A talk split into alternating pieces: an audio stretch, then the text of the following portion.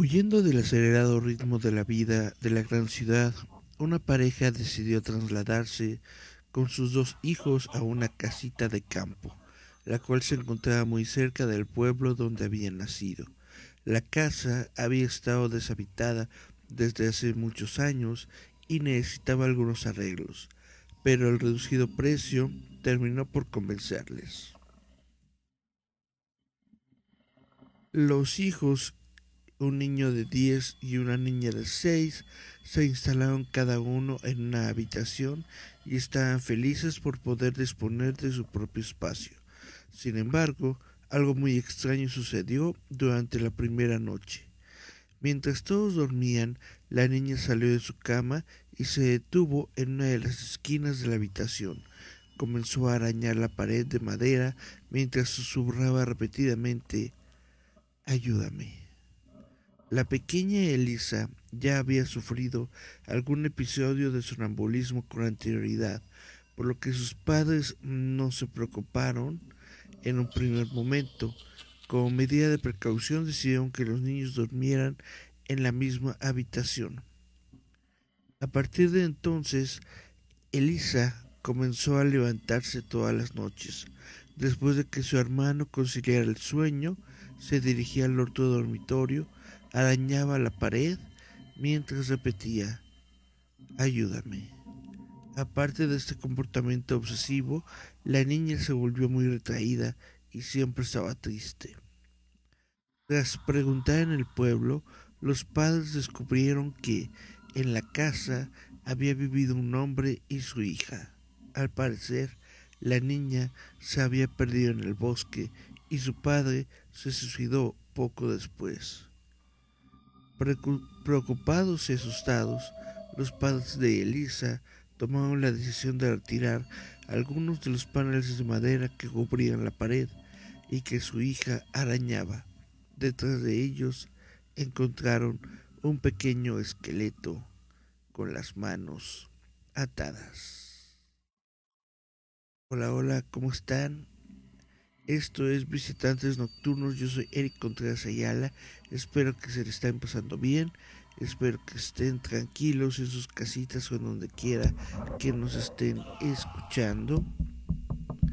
Vamos a contar historias de medio, de miedo, bueno, más o menos, porque, bueno, de eso les voy a hablar en un momento. Vamos a ver si tenemos mensajes en el Facebook Cari Santiago dice buenas noches o días. Yasmin Flores López dice buenas madrugadas. Omar Cabrera dice ¿qué hay? Gerardo Valdés Uriza dice buenas noches. Gerardo también dice aquí trabajando y esperando ser asustado esta noche. Sonia Ivette Álvarez dice buenas sus mercedes. Y Cari Santiago dice qué buena forma de abrir el programa. Pues bueno, nos encontramos esta noche en este programa, pero vamos a hacer algo un poco diferente. ¿A qué me refiero con ello? A que normalmente me pongo a leer historias, eh, pero todo lo que he leído hasta el momento o en los programas anteriores ha sido ficción de, de alguna u otra forma. Mm, lo que voy a leer el día de hoy es un caso real, en el sentido de que hubo varios testigos, ocurrió en la televisión abierta, fue cubierto por varios medios. De lo que voy a, eh, lo que voy a hablar el día de hoy es el caso Paco Stanley, porque muchas veces a mí en lo particular me parece que es mucho más de miedo el crimen verdadero, las historias de crimen verdadero, que las historias de fantasmas y de aparecidos y de todo esto. Muchas veces es el crimen verdadero el que te deja con, con esa sensación de, ay, nanita, ¿qué es lo que puede pasar?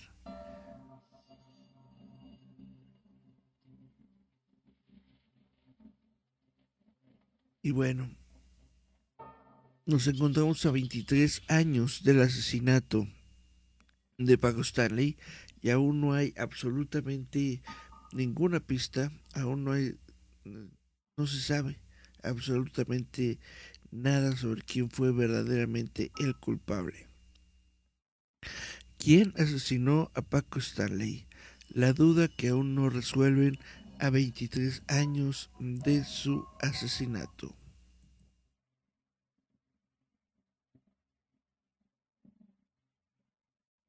A pesar de que han pasado 23 años El asesinato de Paco Stanley sigue siendo un tema que sigue conmocionando a los mexicanos, sobre todo porque fue un caso que no se resolvió y el misterio persiste sobre quién envió ese 7 de junio de 1999 a dos sicarios a matarlo. Afuera del restaurante El Charco de las Ranas de la Ciudad de México, que justamente, bueno, no, no, no me encuentro completamente cerca, pero sí está bastante cerca de aquí, bastante, bastante cerca. Paso por ahí, este, luego muchas veces. Ok. Aún sigue en la mente de millones la imagen del conductor sentado en el asiento del copiloto de su camioneta, acribillado tras recibir más de 20 impactos por arma de fuego, mientras su hijo gritaba y lloraba sin entender qué sucedía. En el asiento trasero, el reportero Jorge Kiel se quejaba de un disparo de arma de fuego que recibió cuando buscaba salvar su vida. Tras décadas en Televisa, en 1999, Paco Stanley dio el salto a la competencia en TV Azteca con el programa Una tras otra, donde era acompañado por Mario Besares y Jorge El Güero Gil. Ese lunes 7 de junio de 1999, Stanley había concluido lo que sería su última aparición en la televisión nacional, en vida, para luego almorzar en el restaurante El Charco de las Ranas, ubicado en Periférico Sur, junto con Besares y Gil querían echarse unos tacos, se dijo entonces, porque al salir del establecimiento un individuo se acercó al lado del copiloto donde él viajaba y lo acribilló. Cuatro de las balas dieron en el cuerpo de Paco, por lo que murió de manera instantánea. En cuestión de minutos, el número 2772 de Periférico Sur, en la colonia Jardines del Pedregal, se encontró tomado por elementos de la Policía Preventiva y la entonces Policía Judicial de la Procuraduría General de Justicia. Todo fue un desconcierto al conocerse que la víctima era Paco Stanley. Hasta ese momento arribaron jefes policíacos de alto nivel porque a plena luz del día habían matado a una figura pública. De inmediato los espacios televisivos de Televisa y Tebasteca irrumpieron sus espacios para dar la noticia. Paco Stanley había muerto. ¿Quién lo mató? Nexos de Paco Stanley con el narcotráfico es la teoría que explicaría su asesinato, pero las autoridades jamás lo han aclarado.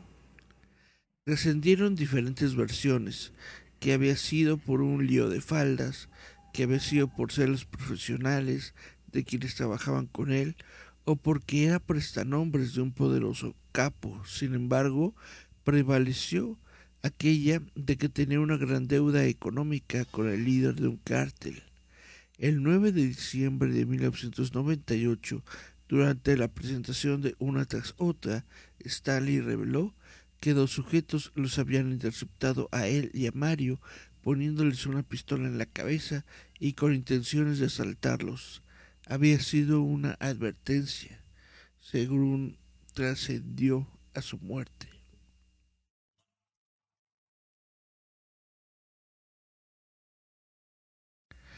Las publicaciones de esos años señalaron que un boletín de la entrada de la entonces Procuraduría General de Justicia del Distrito Federal establecía que existía una estrecha relación entre Amado Carrillo, el Señor de los Cielos, y Paco Stanley.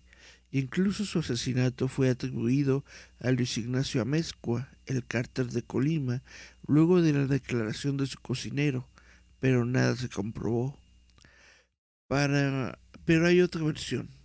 A Paco lo habían asesinado por órdenes de los Arellano Félix, enemigos acérrimos de Carrillo Fuente, y para ello enviaron a su jefe sicarios, Arturo Villarreal Heredia el Nalgón, quien a su vez reclutó a Luis Alberto Salazar Vega el Bolas, Feliciano o Rubén Quintero Madrid el Rito y otro sujeto apodado el Hitler para dar muerte a Stanley. En abril de 2011 se detuvo en Tijuana a El Bolas. La acusación partía del general Alfonso Duarte Mujica, comandante de la región militar de esta ciudad, basada en la declaración de un reo compañero de Salazar Vargas. Sin embargo, la Procuraduría Capitalina en ese momento, a cargo de Miguel Ángel Mancera, no tenía información sobre la vinculación de El Bolas con el asesinato de Paco y él declaró su inocencia sobre este crimen.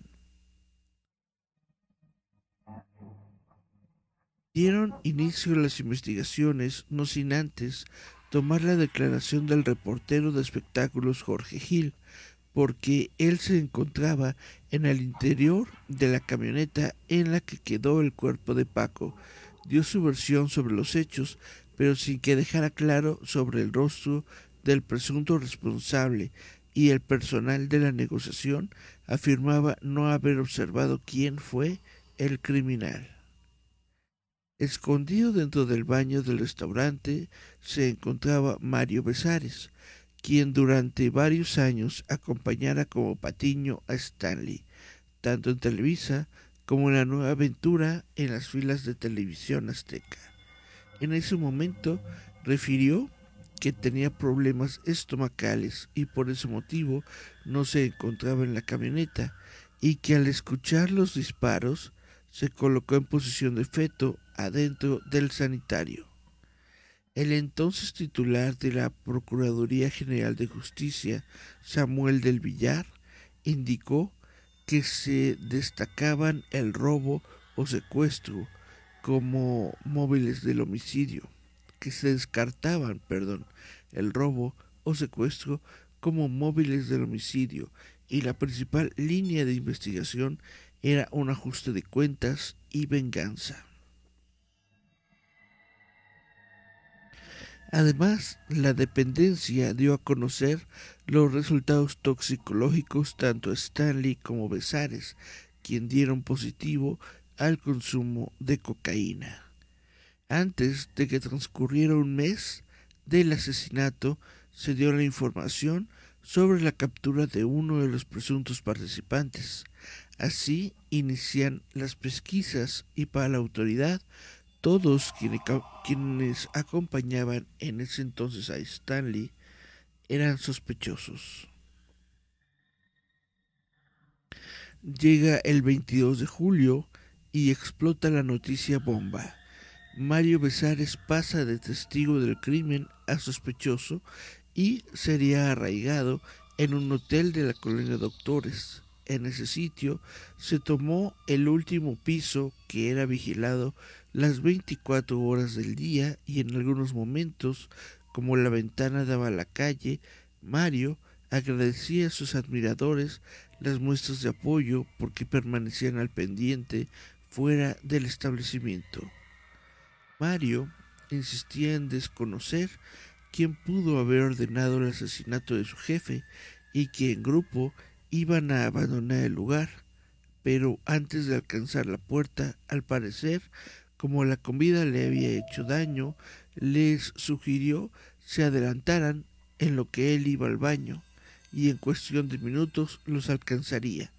Pero fueron los disparos y los gritos de comensales lo que lo paralizaron en el servicio sanitario. Sale a la luz pública un retrato hablado sobre el presunto hombre que accionó su arma de fuego contra Paco Stanley y el 18 de agosto de 1999 se detiene a Erasmo Pérez Garnica, quien era conocido como El Cholo, pero este niega en todo momento haber participado en el crimen como apuntaban las investigaciones de la Procuraduría. La Procuraduría respaldaba sus investigaciones en la declaración de Luis Gabriel Valencia, cocinero de los hermanos Jesús y Luis Amezcua, que se encontraba en el reclusorio sur. Él aseguró escuchar la planeación del asesinato de Stanley y acusó a Mario Besares. También fue acusada la edecán Paola Durantes, Erasmo Pérez el Cholo y sus jefes de estar involucrados. Tras la detención de El Cholo, también fueron arraigados Paula Durante y el chofer de Paco, José Luis Martínez, el 19 de agosto de ese mismo año. Ya repuesto de, su pie, de la herida de su pierna, Jorge Gil comenzó a afirmar que Mario Besares tenía algo que ver con la muerte de Paco Stanley y sus declaraciones ante las autoridades ministeriales hacen que el 2 de septiembre de 1999 los arraigados sean declarados culpables y se les dicte el auto de formal prisión por el delito de homicidio calificado. También en el expediente quedó asentado que serían castigados por los delitos de tentativa de homicidio y lesiones. En septiembre de 1999, Mario Besares, Paula Durante, Erasmo Pérez Garnica, Alex El Cholo, José Luis Rosendo Martínez y Jorge García fueron encarcelados como presuntos sospechosos del asesinato, como actores intelectuales y materiales. Pero, casi un año y medio después, el 25 de enero de 2001 quedaron en libertad al no hallarse elementos suficientes para confirmar su responsabilidad en los hechos. Según declaró el Tribunal Superior de Justicia del DF, luego de que varios testigos, entre ellos el cocinero de los Amezcua, se retractaron y dijeron que habían declarado bajo prácticas de tortura por parte de las autoridades. A dos décadas del crimen, la familia Besares asegura que ya dijo todo lo que tenía que decir al respecto y prefiere dar carpetazo a lo ocurrido. La ex decán Paola Durante asegura que al inculparla de un acto que no cometió, le hicieron el daño más grande que ha recibido a lo largo de su vida. Los restos de Paco Stanley reposan en el Panteón Español del Estado de México. Y esto es todo lo que se sabe sobre el caso Paco Stanley. De nueva cuenta, sí fueron apresados, sí fueron capturados algunas personas, pero a final de cuentas todos han sido puestos en libertad. No hay elementos suficientes para confirmar la responsabilidad de nadie y entonces este todavía sigue siendo tratado como un caso sin resolver.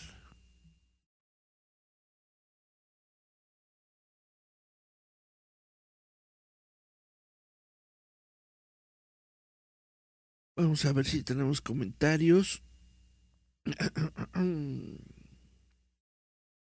Dice Cari Santiago, Dicen que fue Besares, dicen que fue el Señor de los cielos. José de Jesús Hernández dice, hola buenas, hola buenas. Gerardo Valdés Juriza dice, yo estaba cerca del charco de las ranas el día que Paco murió, estaba en una clínica del IMSS. Y de inmediato todas las televisoras cubrieron la noticia como si fuera el asesinato de un presidente pues deje usted del asesinato de un presidente. Yo creo que era de las personas más conocidas, eh, más famosas de la televisión mexicana en esos momentos. Yo creo que era la persona más famosa de la televisión en esos momentos. Yo creo que tenía él el mayor eh, índice de audiencia de la televisión mexicana en el año 1999, sin duda, por encima de noticieros y cualquier otro programa eh, que se encontrara en esos momentos. Entonces, pues fue algo importante. Además, también después se, supo que estaba, que justamente él era amigo de, de varios policías y bla, bla, bla, etcétera, etcétera. Entonces, para todos y cada uno de ellos, pues fue un caso importante que tenían que resolver rápidamente y que hasta el momento no han resuelto. Dice Cari Santiago, hubo un podcast que habló a fondo del caso y cierta persona los amenazó con que dieran de baja su podcast por difamarlo cuando todo apuntó a esa persona.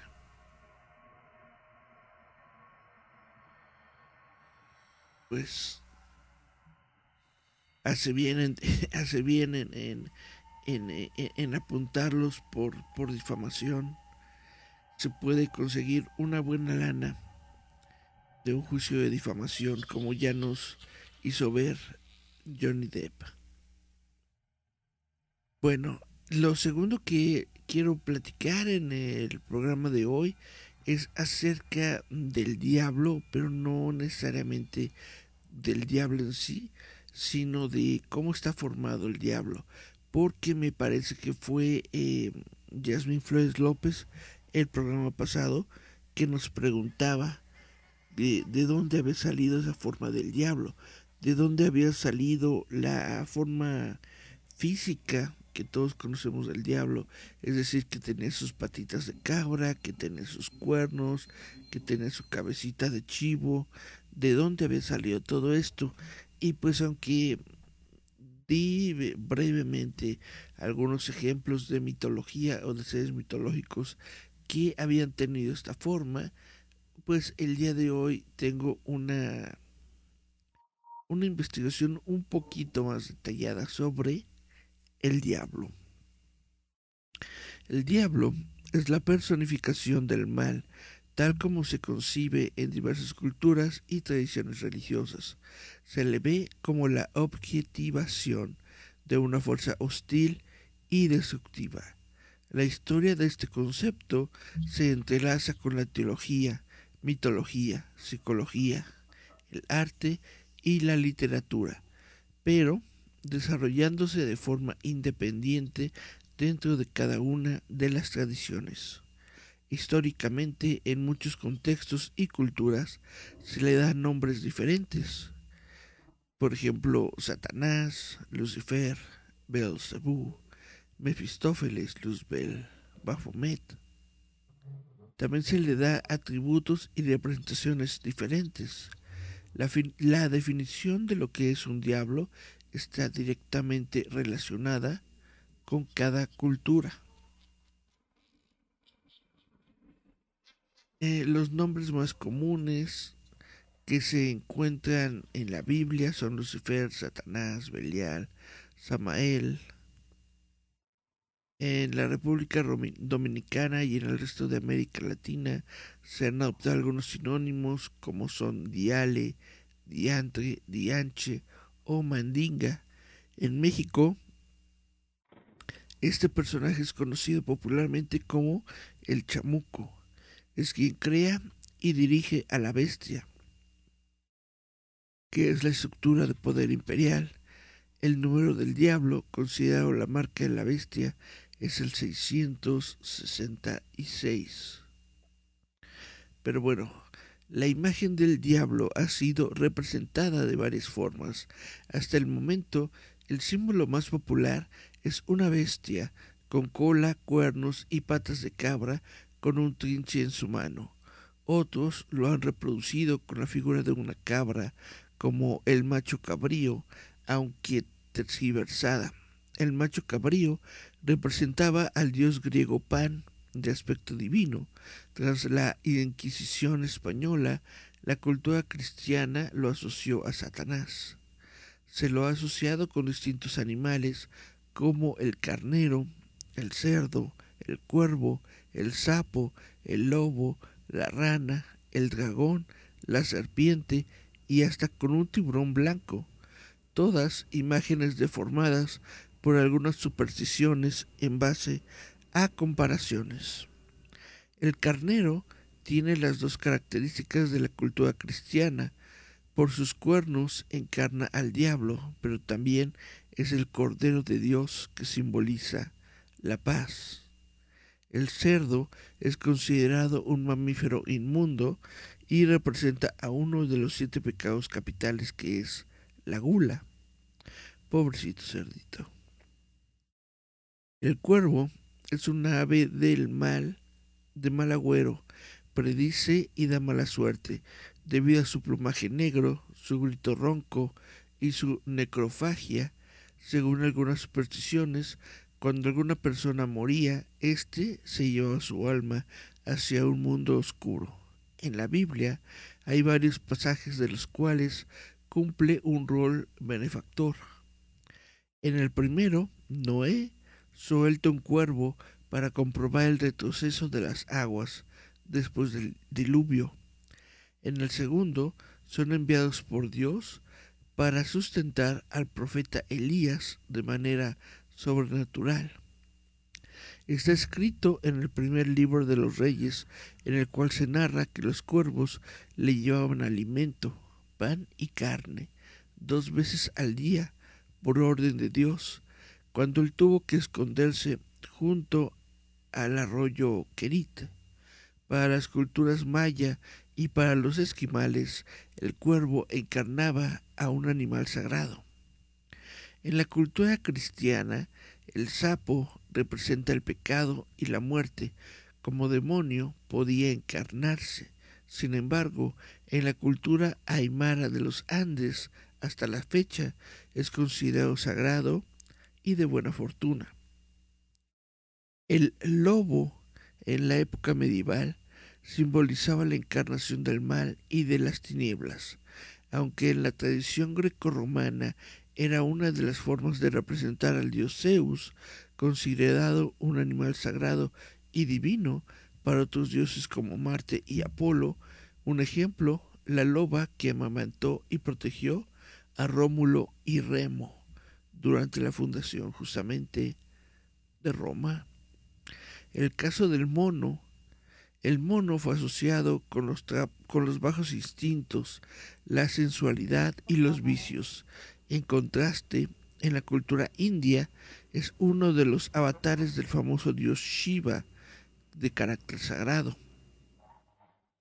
A partir de la Edad Media comenzó la creencia de que el diablo se encarnaba en un gato negro. Era la mascota preferida por las brujas, por lo cual representaba a la brujería. Al día de hoy, Existe la superstición de que si a alguien se cruza un gato negro en el camino tendrá un día de mala suerte. En una de las pinturas, la diosa Bastet es representada con una cabeza de gato negro. Sin embargo, este felino no siempre representó el mal. En el antiguo Egipto, sin importar el color que tenían los gatos, todos eran considerados sagrados y divinos, además de ser protectores contra los malos espíritus. El perro de raza Rottweiler, que es originario de Alemania, encarnaba al diablo por su color negro y amarillo, fuego, durante la Edad Media. Era asesinado por ese motivo. Se hicieron populares en 1976 con la película de terror La Profecía, porque era el compañero fiel del anticristo. La Iglesia Católica declaró a San Roque el santo patrón de todos los perros, sin distinción de raza. En los sueños, la rata significa la cara de los demonios o la brujería. Por el contrario, en la India es considerado un animal sagrado que representa el vehículo del dios Ganesh. Los cristianos heredaron la idea hebrea del dragón. Aparece este en el Apocalipsis del apóstol Juan y en otras tradiciones. A partir del medievo, en el arte se representa el pecado. Cuando aparece bajo los pies de los santos y mártires, manifiesta el triunfo de la fe y los reinos cristianos sobre el diablo. La leyenda de San Jorge y el dragón muestra claramente este significado. En el simbolismo medieval, la idea de lucha contra los dragones sirvió para fortalecer la motivación de los reinos cristianos. Representaban la apostasia, la herejía y la tradición y la traición, pero también la cólera, la envidia y presagiaban grandes calamidades. Varias veces significaban la decadencia, la decadencia y la opresión, aunque sirvieron también como símbolos para la independencia, el liderazgo y la fuerza.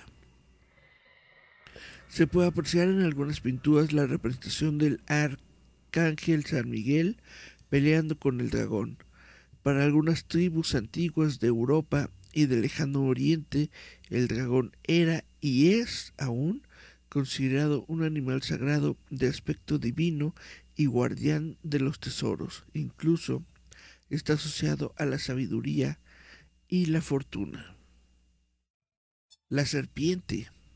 La serpiente, por supuesto, está inspirada en el Génesis, el primer libro de la Biblia. Representa el pecado, la tentación y la mentira. Esto está basado en la tentación de Adán y Eva se ha pintado la imagen de la Virgen María pisando a una serpiente. Dentro de la cultura judio-cristiana también hay ciertas contradicciones, ya que la serpiente ha sido asociada con el bastón de Moisés, de aspecto sagrado y milagroso.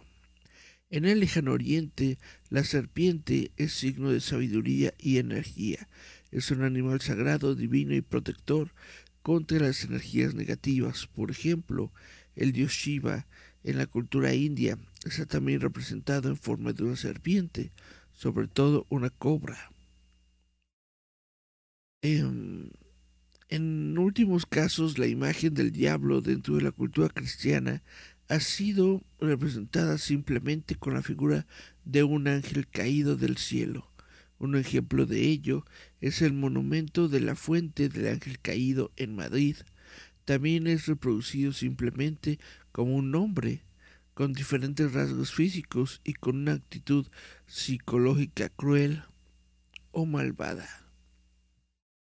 Como pueden ver, las diferentes formas que puede tomar el diablo, que puede tomar su cuerpo, se basan simple y sencillamente en signos y símbolos establecidos en otras culturas lo que para uno puede ser considerado como algo malvado, para otra cultura puede ser considerado como algo bueno. Lo que unos veían como algo detestable, como algo que podría ser un monstruo o algo monstruoso, para otras culturas resulta ser bonito y benéfico y, padre. Esto es lo que, lo que ocurre, vaya, con todas estas representaciones. El, el diablo, de la misma manera que Dios, deben ser considerados como representaciones de aquellos conceptos pues eh, abstractos a los que no podemos darle forma. Al diablo no podemos darle forma porque representa todo lo malo. Eh, Dios no podemos darle forma porque representa todo lo bueno. O al menos esta es la manera tradicional en la que nosotros hemos tratado de ver la forma de la forma del diablo, la forma del Dios. Ah, en, el, judaísmo, por ejemplo, no hay un concepto claro acerca de la personificación de este personaje, a diferencia de religiones como el cristianismo o el, o el islamismo. En hebreo, la palabra bíblica eh, Hasatán significa el adversario o el obstáculo, o también el acusador, reconociendo que el Dios Yahvé es visto como el juez último. El concepto de diablo se toma directamente del libro de Job. En este relato, Nasatán no es un nombre propio, sino el título de un ángel subordinado a Yahvé. Él es el fiscal jefe de la corte divina. En el judaísmo, Hasatán no hace mal, le indica a Yahvé las malas inclinaciones y acciones de la humanidad. En esencia, Hasatán no tiene poder, mientras que los humanos no hagan cosas malas y Dios no le dé permiso. El libro de Job cuenta que después de que, siendo un hombre justo, es afligido por la pérdida de su familia, de sus propiedades y más tarde de su salud, más él sigue siendo fiel a Yahvé. Como conclusión de este libro, Dios aparece como un torbellino, explicándoles a los presentes que la justicia divina les es inescrutable. En el epílogo, las posiciones de Job son restauradas y él obtiene una segunda familia para reemplazar a la primera que murió.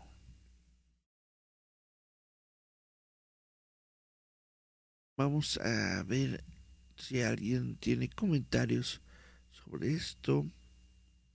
Dice Cari Santiago, ah, pobrecita raza, pobrecitos todos los animales, sobre todo los gatitos, pobrecitos los gatitos que luego son confundidos con brujas, pobrecitos los búhos que luego son confundidos con brujas, pobrecitos los em, murciélagos que luego son confundidos con brujas, pobrecitos los halcones que luego son confundidos con brujas.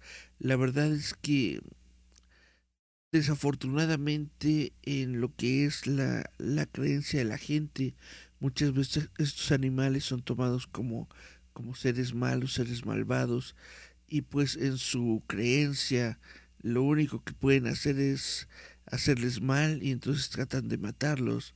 Pobres, pobres, pobrecitos animales que no tienen absolutamente nada que ver y solamente por las creencias de la gente luego resultan dañados o resultan lastimados.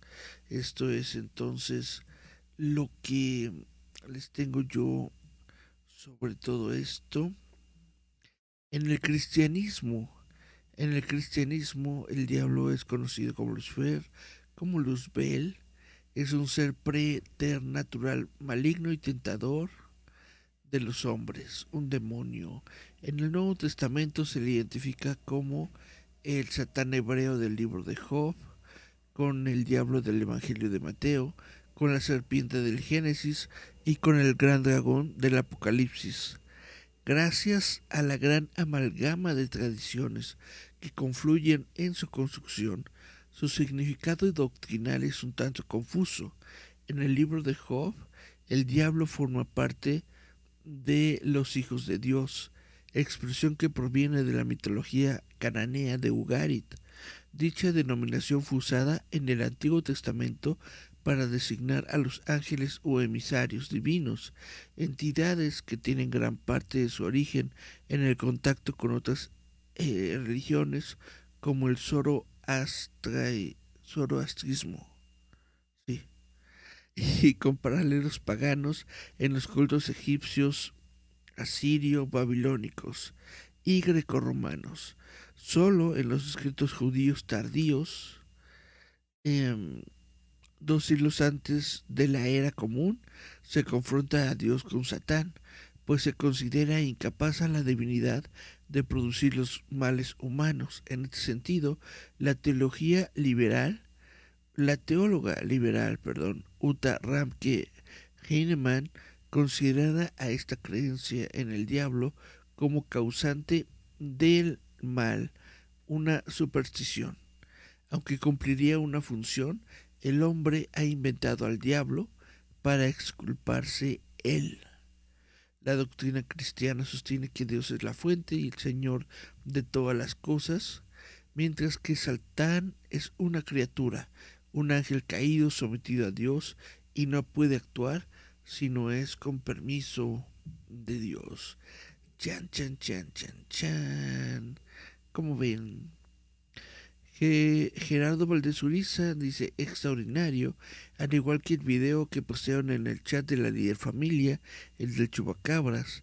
En la película del exorcista, el diablo es un demonio de Mesopotamia.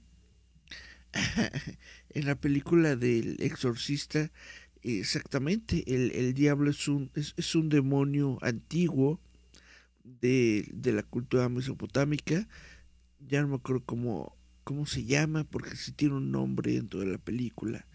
Se supone que el padre Carras, cuando era joven, era expedicionario y se encontró una imagen de este, de este demonio y resulta ser el mismo con el que después pelea cuando esta, esta cosa se posiciona del cuerpo de la niñita Reagan, exactamente en El Exorcista.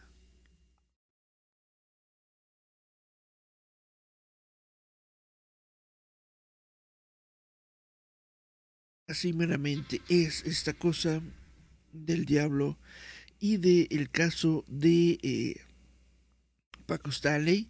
Espero que les hayan interesado estos dos temas. A mí me parecieron que eran temas justamente de interés general para todos ustedes y por eso los traigo a colación. En la película de El Rito está representado como una mula. Hay una... Hay algo raro, vaya, cuando nosotros vemos a un animal que actúa de forma rara, que actúa como que más inteligente de lo normal o más diferente de lo normal, ¿no? Es sus rasgos animales como que lo hacen parecer antinatural. Me refiero, por ejemplo, a, las cabras. Esta onda con las patas de cabra, yo supongo que son patas que en su momento fueron consideradas eh, antinaturales, ¿no? Porque ni siquiera tienen un pie como tal. Lo único que tienen es una pezuña, que es como una, eh, como una uña con dos deditos, ¿no? Una onda así. Cuando ves a una cabrita de pie andar con dos patas, mucha gente se asusta y dice, ay no, vuelven a poner este normal, no sé qué, bla, bla, bla. Porque ese tipo de, de, connotaciones simbológicas, ese tipo de, justamente imágenes, pues los llevan a ellos, ¿no? A, a, pensar en el mal, a pensar en, la, en las representaciones del mal. Y Cari Santiago, ah, no, perdón, ya había leído este mensaje de Cari Santiago. Eso es lo que les quería platicar sobre la forma del, del diablo, dice Cari Santiago. Próximo programa, Los Nahuales. Gracias, Cari, por participar. Lo voy a tener aquí muy pendiente. Vamos a anotar que en el próximo programa busquemos sobre los nahuales. Perfecto.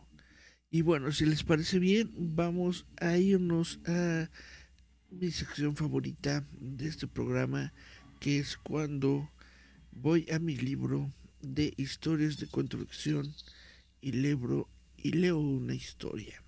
Esta historia se llama Magia. Venga, desgraciados, acabad ya. No me puedo creer que tardéis tanto. Una vieja medio ciega habría terminado ya vuestro trabajo y me estaría trayendo una jarra de cerveza fría. El mago estaba enfurecido. Tenía un asunto entre manos que resolver y aquellos tipos podrían complicarlo todo. El calor en el pasadizo era angustioso y el tufo que desprendían los dos obreros lo hacían más insoportable. Las lamparillas apenas alumbraban a la estancia a sus ocupantes. La piedra caliza de las paredes era lisa, muy blanca y pulida. La práctica totalidad de las paredes estaba cubierta de jeroglíficos, a excepción de un muro que aún no estaba acabado del todo. Los glifos de este muro eran objeto de la atención de dos delgados y renegridos obreros. No quedaba mucho para acabar el último de los conjuros. Ya casi está, señor. No queda mucho, dijo el obrero más joven, que solo vestido con un taparrabos sudaba abundantemente. Espero que sea verdad, porque de no ser así, sufriréis la maldición espantosa que os lanzaré ahora mismo y que en menos de dos días os hará envidiar por su virilidad al eunuco más afeminado del templo del faraón. Al oír esto, espantados, los obreros incrementaron la frecuencia de sus golpes y murmuraron unas plegarias protectoras. En su papel como mago Hekar, el orondo y depilado Oji debía vigilar las obras en las tumbas, observando que todo se hacía de acuerdo a la tradición milenaria y que las inscripciones del despertar al día estuvieran bien redactadas, ya que de no hacerlo, el ocupante de la nueva tumba podría sufrir grandes consecuencias al pasar a la otra vida. Esa supervisión estaba siendo realizada por el buen hacer de los obreros, que le estaban haciendo perder un tiempo preciso. Tenía cuentas que saldar en una casa de apuestas y quería pasarse por ahí antes de que apareciera su dueño, Annie, ya que quería intentar alguna treta con su lujo, con su hijo, perdón, que le permitía ganar algo de tiempo. El joven era muy crédulo y débil, ya le habían timado antes, cambiándole un manojo de pelos de mono por un par de piezas de oro. Le dijo que los pelos venían de una melena de un león, descendiente de la mismísima Meket, y que si se los ataba al cuerpo sería fuerte y poderoso.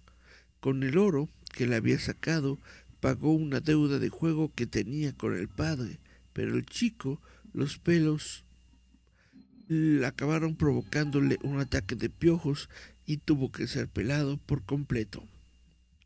Todavía no se le había ocurrido nada, pero a poco que descubriera, le sacaría lo suficiente para repetir la jugada con el padre. Eso sí, tendría que abandonar la tumba antes de que se acabase el agua del reloj que portaba, si quería llegar a tiempo.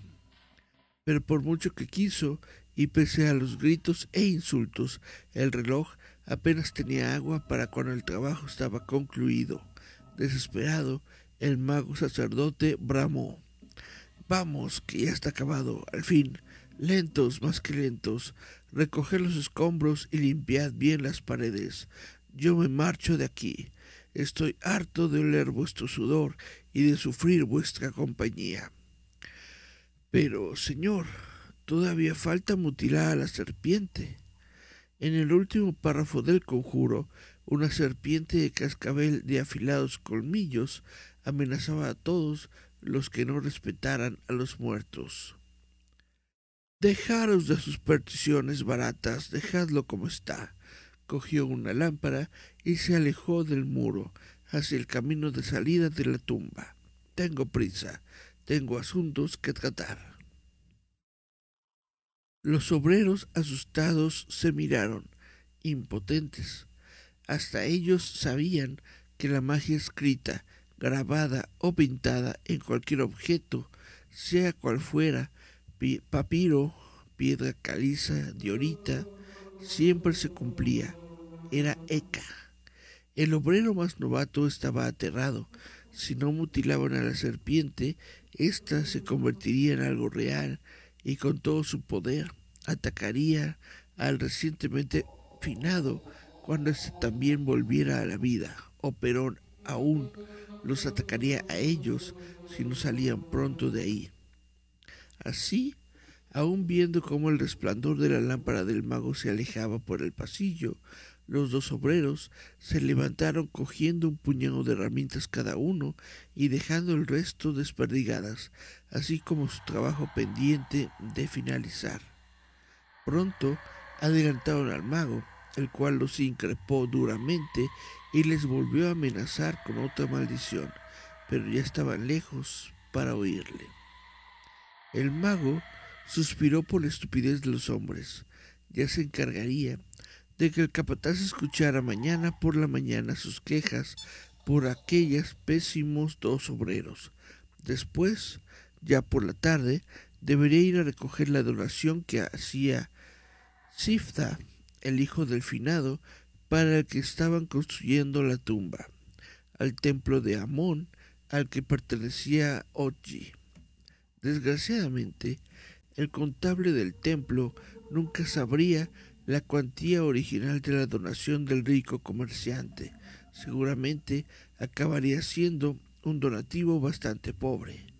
La vida de un mago era muy dura. Se sufría mucho en la enseñanza, golpes, hambre, gritos y abusos. Pero llegando a su edad y a su estatus, donde ya era conocido por la nobleza, era fácil que fuera contratado para trabajos sencillos como este, sencillos y bien remunerados, claro está. Y con esto en mente, el mago sacerdote siguió su camino, escuchando los ecos de los pasos que daban aquellos dos miserables en su huida. Súbitamente, la lámpara que portaba el mago se apagó y como si estuvieran coordinados ambos dos eventos, cesó el ruido de las pisadas. Oji gritó, un grito que por su agudeza podría haber pertenecido perfectamente a aquel eunuco al que se refería solo hace unos minutos. El silencio fue corto, pero intenso, porque al poco tiempo un silbido penetrante llegó a los oídos de Oji, un susurro que cada vez parecía acercarse más y más, hasta que pareció proceder del siguiente recodo del pasadizo. El mago se convirtió en estatua, apenas pestañeaba e intentaba buscar una explicación al ruido. ¿Qué era eso? ¿Una serpiente? Podría ser. Pero ¿cómo una serpiente se internaría en un pasadizo oscuro? Anochecía ya y el frío no era amigo de los malditos reptiles. ¿Qué tontería era esa? Las viejas supersticiones egipcias se pegaban a los hombres como la brea a un pie desnudo. De repente, un torbellino de arena prestó la explicación al ahora aterrado mago. El ruido venía del viento que habían provocado los obreros al abrir de mala manera la puerta de la tumba. Por eso también había dejado de oírlos. Todo estaba tranquilo ahora, con la salvedad de que debería recorrer el trecho que le quedaba, y no era poco, totalmente a oscuras. Así que lanzó la lámpara contra la pared, astillándose toda, y se agarró el faldón de la túnica con la mano izquierda, mientras que con la derecha recorría la pared, confiando acordarse del camino y no acabar introduciéndose en otra de las tumbas que compartían la entrada con la de ésta. Al rato llegó a un hueco donde se cobijó. De nuevo había escuchado un ruido extraño. Este sí que parecía ser el ruido de una serpiente. Siseaba y oía sus cascabeles. ¿Sería en realidad a Pep que venía a matarlo? Por los dioses, no podía ser cierto. Llevaba veinte años en el templo y nunca había creído en las supercherías. Nadie lo hacía, ni su propio maestro, que fue el que lo enseñó a no creer en nada más que en sí mismo. No quería creerlo, pero efectivamente algo se acercaba a él, y era algo que portaba una antorcha. Alto, ¿quién va? Te echaré una maldición. Si no te marchas ahora mismo, soy un sacerdote muy poderoso. Le respondió una voz ronca y profunda. Ya sabemos que eres un sacerdote. Nos lo han dicho los dos obreros que nos hemos encontrado en la salida. Nos han hablado muy bien de ti, por cierto. Un nubio que frisaba los dos metros de altura apareció por el túnel. Detrás de él, su compañero, más bajito y mucho más recio, llevaba un manojo de cadenas colgando de cada mano. El ruido que provocaban era lo que había confundido Oji con cascabeles. El nubio añadió, Ya sabemos que eres el sacerdote mentiroso y traicionero como escorpión, al que veníamos a buscar. ¿Eh? ¿Quién sois vosotros? Dejadme salir. No os conozco de nada. Yo no tengo tratos con negros ni con esclavos. Oji estaba aterrado. Esas caras las había visto en algún lado. Le sonaban. ¿Pero de dónde? Tienes una cuenta pendiente con nuestro amo y hoy la vas a pagar, quieras o no. El esclavo encadenado no hablaba, pero el brillo de la mirada le delataba. O estaba borracho o estaba loco. Ahora sabía dónde había visto esas caras antes.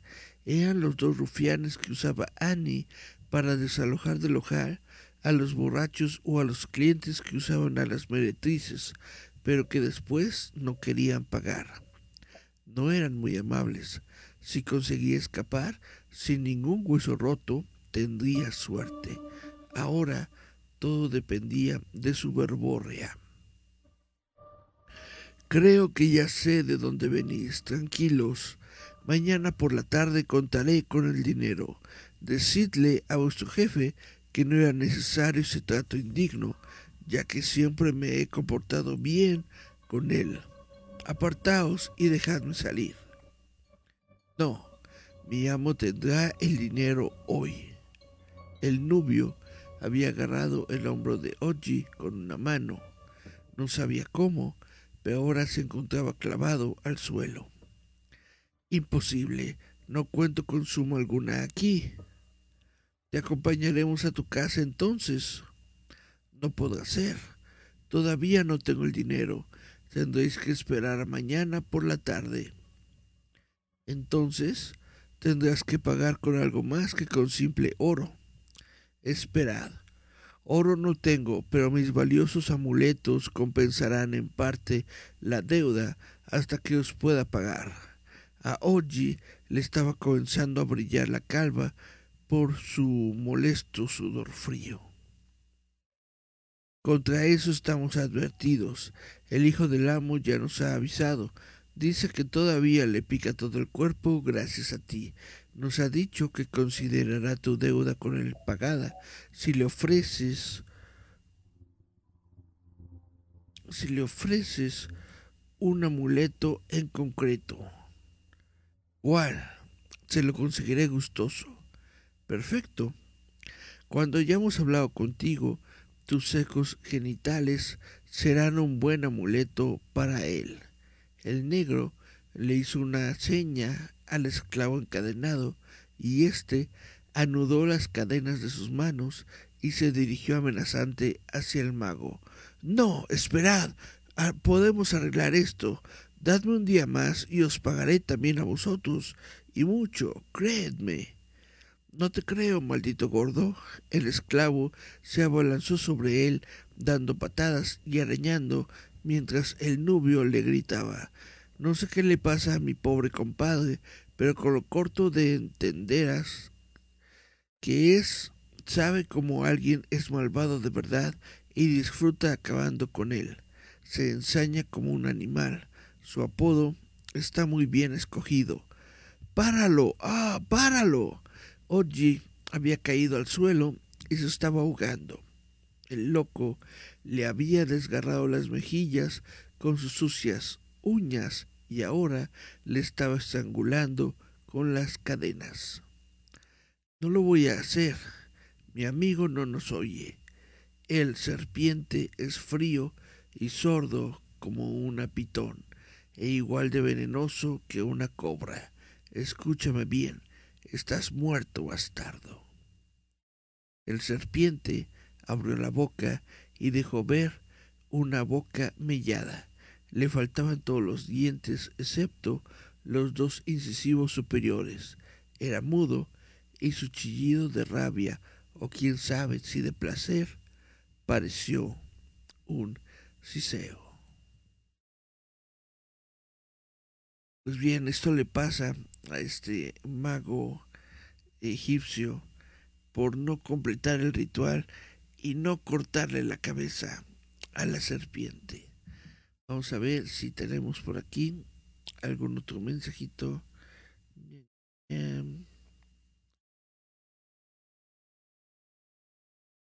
Vaya, parece que no, no hemos tenido otro mensaje. Bueno, entonces para terminar este Vamos a terminar este como terminamos todos los programas siempre de visitantes nocturnos con la fiel con el fiel libro de pesadillas mexicanas. Nada más déjenme encontrarlo porque ahora sí lo tengo.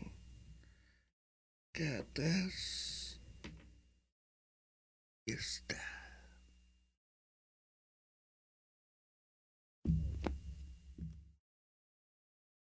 Vamos entonces, si les parece bien, a leer una leyenda mexicana.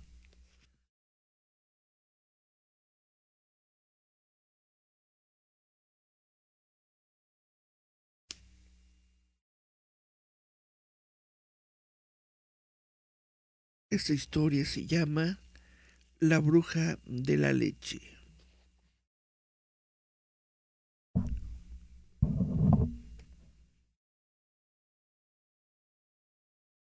En un poblado de la Nueva España vivía una hermosa mujer, venía del viejo continente para establecerse de manera definitiva en estas, las nuevas tierras. Cuentan que poseía una encantadora sonrisa que la amabilidad y el trato tan sutil que tenía con los niños de la región la convertían en un ser apreciado por los habitantes. No había persona alguna que se quejara por su comportamiento o alguna mala acción. No obstante, las únicas personas que no toleraban su presencia eran precisamente los niños. Cada vez que la mujer intentaba acercarse a un recién nacido, este iniciaba un tremendo berrinche, el cual no acababa hasta que era alejado de la dama. Nadie se explicaba la reacción de los bebés, pues los niños más grandes, mayores de cinco años, se divertían estando con ella. No obstante, ninguna persona quiso investigar al respecto, pues todo parecía normal. Lo que nadie sabía era que dicha mujer española tenía un pacto con el diablo. Este la había dotado de algunos poderes y con ellos poseía la facultad de transformarse en una enorme bola de fuego. Todas las noches debía salir de su casa sin falta, pues tenía que alimentarse de la sangre de los recién nacidos para después fabricar ungüentos con los restos. Pero no todo culminaba ahí. La bruja tenía el poder de hacer llover. Solo bastaba con que salpicara agua de la pileta. De la misma forma, si tenía un enemigo, elaboraba una figura de cera idéntica al desgraciado y luego de hacer varios conjuros, la derretía, provocando que el adversario muriera lentamente. De esta manera, comenzaron a desaparecer muchos niños en el pueblo, el mismo patrón se repetía, solo los bebés eran secuestrados. Los habitantes comenzaron a alarmarse, pues empezaron a morir algunas personas víctimas de enfermedades poco usuales. Cierta noche, el incontrolable llanto de un bebé despertó a los padres, quienes alertados corrieron hacia la habitación contigua y por la ventana pudieron vislumbrar una bola de fuego que se alejaba. Al asomarse para verificar lo que pasaba, los progenitores pudieron observar cómo la bola se convertía en la mujer española que todos apreciaban. Ellos aseguraron que la bruja estaba desprovista de pies y que en su cara era el reflejo de la maldad, del diablo. La noticia se esparció por toda la ciudad hasta llegar a oídos de la Santa Inquisición. Ante tal suceso se envió a un séquito a realizar las pesquisas correspondientes. Sin embargo, tardaron un par de semanas en llegar. Por tanto, los habitantes se vieron en la necesidad de tomar cartas en el asunto y con ello mantenerse a salvo.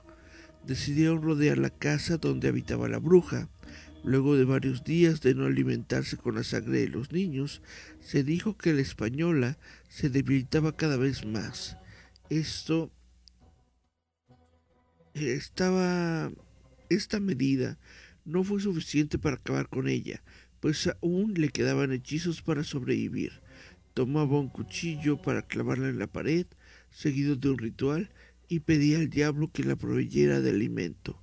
El demonio escuchaba sus súplicas, pues de la pared brotaban chorros de leche, al tiempo que las vacas de la región dejaban de darla. La gente se encontraba en un estado de terror total. Creían que la bruja tomaría fuerzas y se escaparía matando a todo aquel que se interpusiera en su camino. Finalmente, y luego de varios días, los inquisidores arribaron al lugar.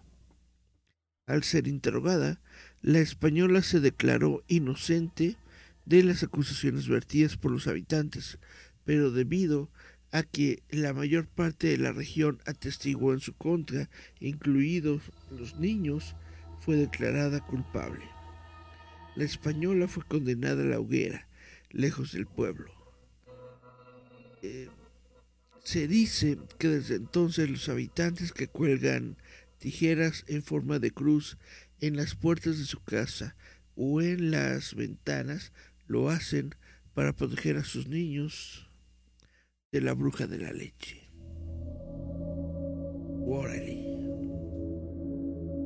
¿Ustedes en algún momento hicieron algo como esto? Yo recuerdo, creo que era mi mamá la que colocaba tijeras con un eh, hilo rojo debajo de la cama para protegernos de algo. No sé si de la bruja de leche o de cualquier otra de cualquier otro otra criatura de la noche.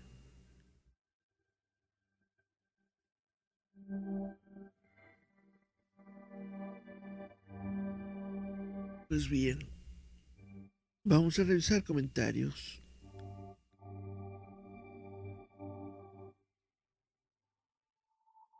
Dice Cari Santiago, agradecida por no haber estado en la Edad Media. A Cari Santiago probablemente le hubieran dicho que era bruja de algo.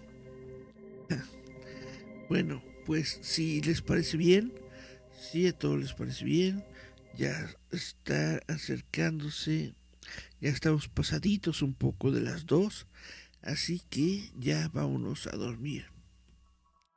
Esto se llamó Visitantes Nocturnos. Yo fui Eric Contreras Ayala. Muchas gracias a todos los que visitan nuestras redes sociales, gracias a los que siguen nuestra página roboto.mx y bueno, nos escuchamos, vemos la próxima semana. Esto fue Visitantes Nocturnos. Chao, chao, chao, chao.